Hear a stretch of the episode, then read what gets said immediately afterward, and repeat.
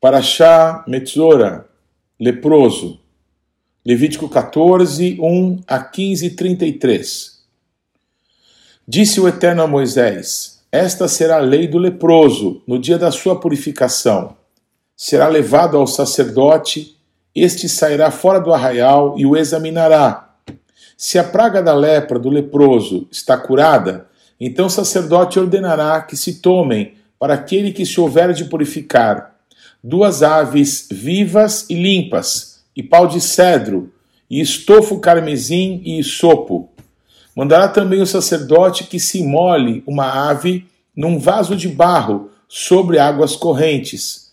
Tomará a ave viva e o pau de cedro e o estofo carmesim e o isopo e os molhará no sangue da ave que foi imolada sobre as águas correntes. E sobre aquele que há de purificar-se da lepra, aspergirá sete vezes. Então o declarará limpo e soltará a ave viva para o campo aberto. Aquele que tem de se purificar lavará suas vestes, rapará todo o seu pelo, banhar-se-á com água e será limpo. Depois entrará no arraial, porém, ficará fora da sua tenda por sete dias. Ao sétimo dia, rapará todo o seu cabelo, a cabeça, a barba e as sobrancelhas Rapará todo o pelo, lavará suas vestes, banhará o corpo com água e será limpo. No oitavo dia, tomará dois cordeiros, sem defeito, uma cordeira sem defeito, de um ano, e três dízimas de um efa de flor de farinha, para oferta de manjares, amassada com azeite, e separadamente um cestário de azeite. E o sacerdote que faz a purificação apresentará ao homem que houver de purificar-se e estas coisas diante do Senhor, à porta da tenda da congregação. Tomará um dos cordeiros e oferecerá por oferta pela culpa, e o cestário de azeite, e os moverá por oferta movida perante o Eterno.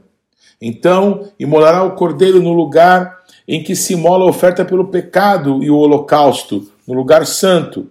Porque quer a oferta pela culpa como oferta pelo pecado, são para o sacerdote, são coisas santíssimas.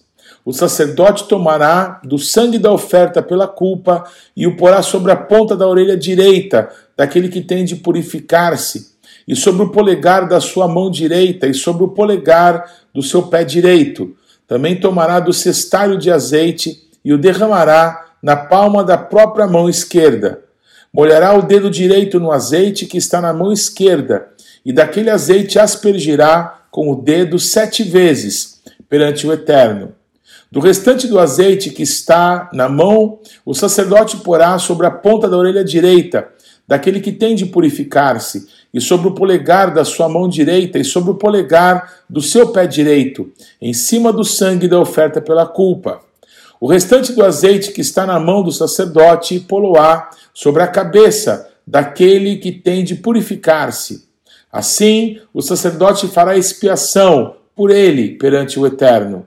Então o sacerdote fará oferta pelo pecado e fará expiação por aquele que tem de purificar-se da sua imundícia. Depois emulará o holocausto e oferecerá com oferta de manjares sobre o altar. Assim o sacerdote fará expiação pelo homem, e este será limpo. Se for pobre e as suas posses não lhe permitirem trazer tanto, tomará um cordeiro por oferta pela culpa, como oferta movida, para fazer expiação por ele, e a dízima de um efa de flor de farinha, amassada com azeite, para oferta de manjares, e um cestário de azeite, duas rolas ou dois pombinhos, segundo as suas posses, dos quais um será para oferta pelo pecado e o outro para o holocausto. Ao oitavo dia da sua purificação, os trará o sacerdote à porta da tenda da congregação, perante o Eterno. O sacerdote tomará o cordeiro da oferta pela culpa e o cestário de azeite e os moverá por oferta movida perante o Eterno. Então o sacerdote molará o cordeiro da oferta pela culpa e tomará do sangue da oferta pela culpa e o porá sobre a ponta da orelha direita daquele que tem de purificar-se e sobre o polegar de sua mão direita e sobre o polegar do seu pé direito. Derramará do azeite na palma da própria mão esquerda e com o dedo direito aspergirá do azeite, que está na sua mão esquerda sete vezes perante o Eterno. Porá do azeite que está na sua mão na ponta da orelha direita daquele que tem de purificar-se, e no polegar da sua mão direita, e no polegar do seu pé direito, por cima do sangue da oferta pela culpa. O restante do azeite que está na mão do sacerdote porá sobre a cabeça do que tem de purificar-se, para fazer expiação por ele perante o Eterno, segundo as suas posses. Será um para oferta pelo pecado e o outro para o holocausto, além da oferta de manjares, e assim o sacerdote fará expiação por aquele que tem de purificar-se perante o Eterno. Esta é a lei daquele em quem está a praga da lepra, cujas posses não lhe permitem o devido para a sua purificação. Disse mais o Eterno a Moisés e a Arão: Quando entrares na terra de Canaã, que vos darei por possessão, e eu enviar a praga da lepra a alguma casa da terra da vossa possessão, o dono da casa fará saber ao sacerdote, dizendo: Parece-me que há como que praga em minha casa. O sacerdote ordenará que despejem a casa antes que venha para examinar a praga, para que não seja contaminado tudo que está na casa. Depois virá o sacerdote para examinar a casa e examinará a praga.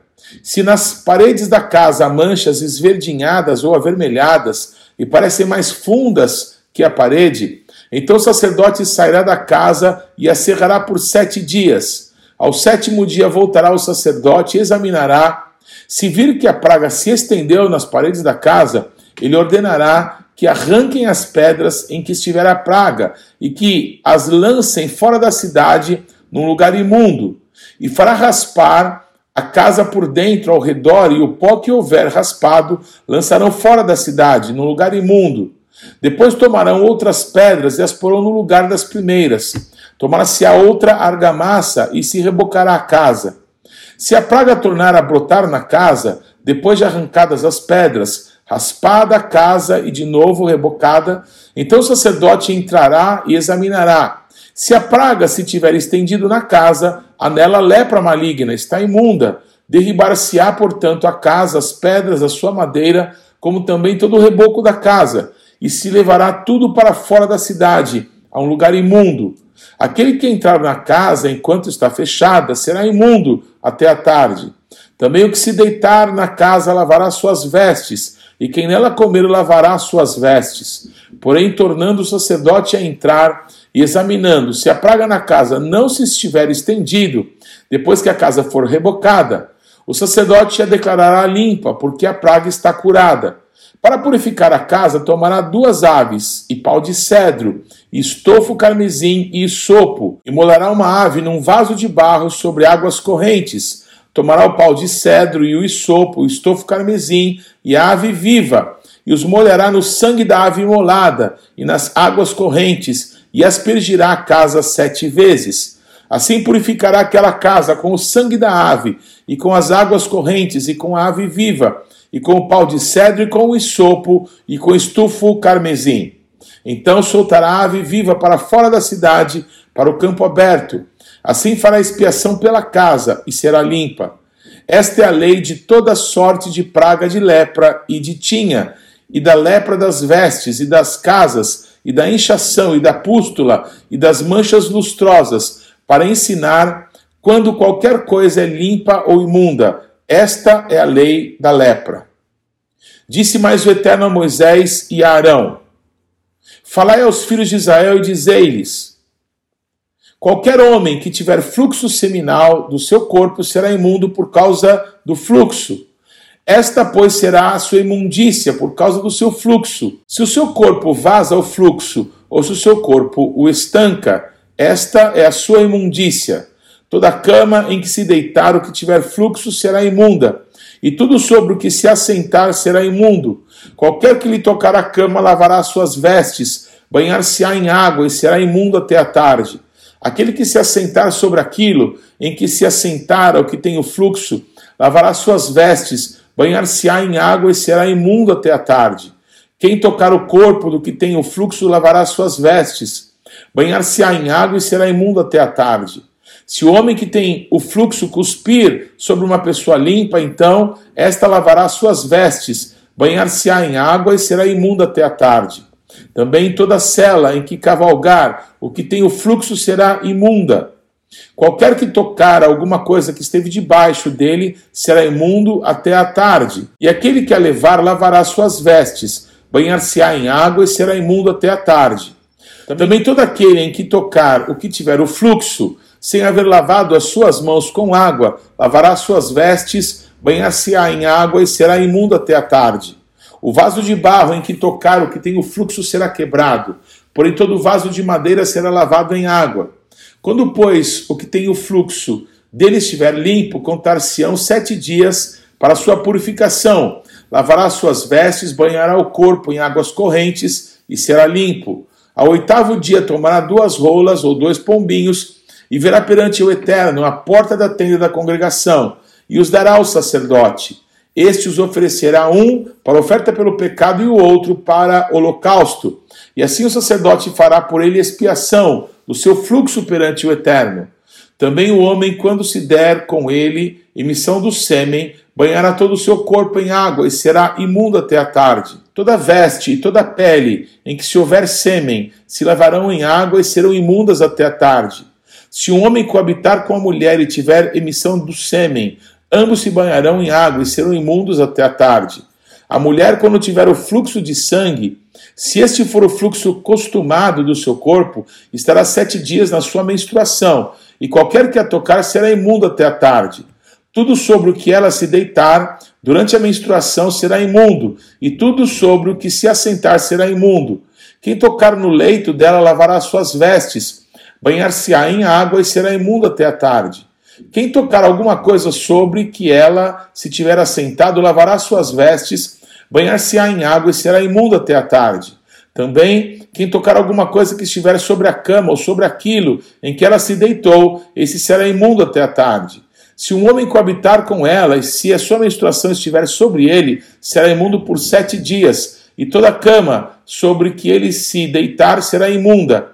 Também a mulher, quando manar fluxo do seu sangue por muitos dias, fora do tempo da sua menstruação, ou quando tiver fluxo do sangue por mais tempo do que o costumado, todos os dias do fluxo será imunda, como nos dias da sua menstruação. Toda cama sobre que se deitar durante os dias do seu fluxo ser-lhe-á como a cama da sua menstruação, e toda coisa sobre que se assentar será imunda, conforme a impureza da sua menstruação. Quem tocar estas será imundo. Portanto, lavará suas vestes, banhar-se-á em água e será imundo até a tarde. Porém, quando lhe cessar o fluxo, então se contarão sete dias e depois será limpa. Ao oitavo dia tomará duas rolas ou dois pombinhos e os trará ao sacerdote à porta da tenda da congregação. Então o sacerdote oferecerá um para oferta pelo pecado e o outro para o holocausto. O sacerdote fará por ela expiação do fluxo da sua impureza perante o Eterno. Assim separareis os filhos de Israel das suas impurezas, para que não morram nelas ao contaminarem o meu tabernáculo que está no meio deles. Esta é a lei daquele que tem o fluxo e daquele com quem se dá emissão do sêmen e que fica por ela imundo, e também da mulher passível de menstruação e daquele que tem o fluxo, seja homem ou mulher, e do homem que se deita com mulher imunda. Haftará Metzora, segunda Reis 7, de 3 a 20. Quatro homens leprosos estavam à entrada da porta, os quais disseram uns aos outros: Para que estaremos nós aqui sentados até morrermos? Se dissermos, entremos na cidade, há fome na cidade, e morreremos lá. Se ficarmos sentados aqui, também morreremos. Vamos, pois, agora e demos conosco no arraial dos Círios. Se nos deixarem viver, viveremos. Se nos matarem, então somente morreremos. Levantaram-se ao anoitecer para se dirigirem ao arraial dos Círios e tendo chegado à entrada do arraial, eis que não havia lá ninguém, porque o Senhor fizera ouvir no arraial dos Círios ruído de carros e de cavalos e o ruído de um grande exército, de maneira que disseram uns aos outros: Eis que o rei de Israel alugou contra nós os reis dos heteus e os reis dos egípcios para virem contra nós. Pelo que se levantaram e fugindo ao anoitecer, deixaram as suas tendas, os seus cavalos, os seus jumentos, e o arraial como estava, e fugiram para salvar a sua vida. Chegando, pois, aqueles leprosos à entrada do arraial, entraram numa tenda e comeram e beberam e tomaram dali prata e ouro e vestes, e se foram, e os esconderam. Voltaram e entraram em outra tenda, e dali também tomaram alguma coisa e a esconderam. Então disseram uns aos outros: Não fazemos bem. Esse dia é dia de boas novas, e nós nos calamos. Se esperarmos até a luz da manhã, seremos tidos por culpados. Agora, pois, vamos e anunciemos a casa do rei. Vieram, pois, e bradaram os porteiros da cidade e lhe anunciaram, dizendo: Fomos ao arraial dos Círios, eis que lá não havia ninguém, voz de ninguém, mas somente cavalos e jumentos atados, e as tendas como estavam. Então os porteiros gritaram e fizeram anunciar a nova no interior da casa do rei. Levantou-se o rei de noite e disse aos seus servos: Agora eu vos direi o que é que os Círios nos fizeram. Bem sabem eles que estamos esfaimados por isso saíram do arraial a esconder-se pelo campo, dizendo: Quando saírem da cidade, então os tomaremos vivos e entraremos nela. Então dos seus servos respondeu e disse: Tomem-se, pois, cinco dos cavalos que ainda restam na cidade, pois toda a multidão de Israel que ficou aqui de resto terá a mesma sorte da multidão dos israelitas que já pereceram. Enviemos homens e vejamos. Tomaram, pois, dois carros com cavalos e o rei enviou os homens após o exército dos Círios, dizendo: Ide e vede. Foram após eles até o Jordão, e eis que todo o caminho estava cheio de vestes e de armas que os Círios, na sua pressa, tinham lançado fora. Voltaram os mensageiros e anunciaram ao rei. Então saiu o povo e saqueou o arraial dos Círios e assim se vendia um alqueire de flor de farinha por um ciclo, e dois de cevada por um ciclo, segundo a palavra do Eterno. Dera o rei a guarda da porta ao capitão, em cujo braço se apoiara. Mas o povo atropelou na porta e ele morreu. Como falara o homem de Deus, o que falou quando o rei descera a ele. Assim se cumpriu o que falara o homem de Deus ao rei. Amanhã, a estas horas, mais ou menos, Vender-se-ão dois alqueires de cevada por um ciclo, e um de flor de farinha por um ciclo, à porta de Samaria. Aquele capitão respondera ao homem de Deus: Ainda que o Eterno fizesse janelas nos céus, poderia suceder isso, segundo essa palavra? Dissera ao profeta: Eis que tu verás com os teus olhos, porém disso não comerás. Assim lhe sucedeu, porque o povo atropelou na porta da cidade e ele morreu. Brit Hadashah, Mateus 23, 16 a 24, versículos 2 e 30 e 31. Ai de vós, guias cegos, que dizeis: quem jurar pelo santuário, isso é nada. Mas se alguém jurar pelo ouro do santuário, fica obrigado pelo que jurou. Insensatos e cegos, pois qual é maior, o ouro ou o santuário que santifica o ouro? E dizeis: quem jurar pelo altar, isso é nada. Quem, porém, jurar pela oferta que está sobre o altar, fica obrigado pelo que jurou. Cegos, pois qual é maior, a oferta ou o altar que santifica a oferta? Portanto, quem jurar pelo altar, jura por ele e por tudo que sobre ele está. Quem jurar pelo santuário, jura por ele e por aquele que nele habita. E quem jurar pelo céu, jura pelo trono de Deus e por aquele que no trono está sentado. Ai de vós, escribas e fariseus hipócritas, porque dais o dízimo da hortelã, do endro e do cominho, e tendes negligenciado os preceitos mais importantes da lei, a justiça, a misericórdia e a fé. Devis, porém, fazer estas coisas sem omitir aquelas. Guias cegos, que quais o mosquito engolis o camelo. Ai de vós, escribas e fariseus hipócritas, porque limpais o exterior do copo e do prato, mas esses por dentro estão cheios de rapina e intemperança. Fariseu cego, limpa primeiro o interior do copo, para que também o seu exterior fique limpo. Ai de vós, escribas e fariseus hipócritas, porque sois semelhantes aos sepulcros caiados, que por fora se mostram belos, mas interiormente estão cheios de ossos, de mortos e de toda imundícia. Assim também vós exteriormente pareceis justos aos homens, mas por dentro estáis cheios de hipocrisia e de iniquidade.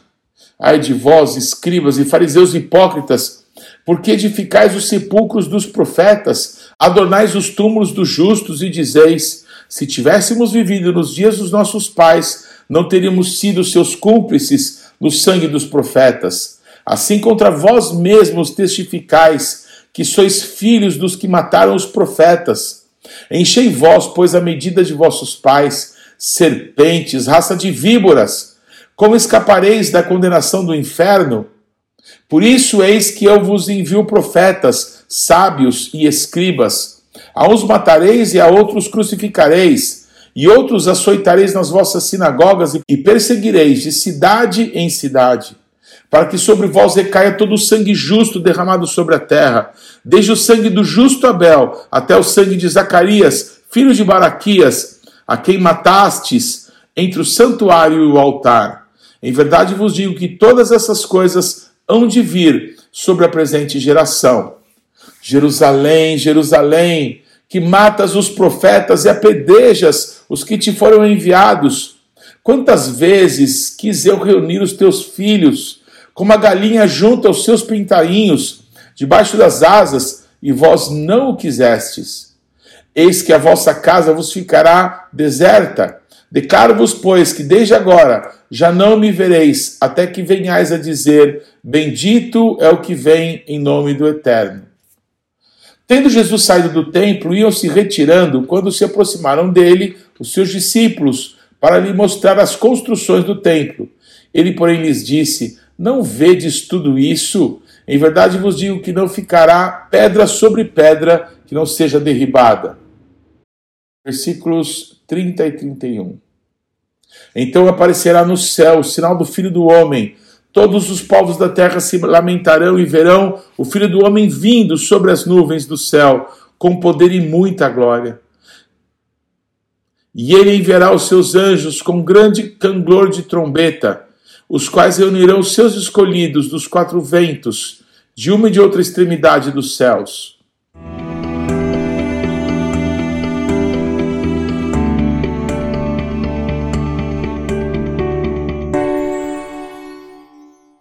Não deixe de ler e de estudar a palavra de Deus. A nossa sugestão para essa semana é que você leia 1 aos Coríntios, capítulo 1 ao capítulo 5 e Jeremias, capítulo 21 ao 26. Que Deus te abençoe.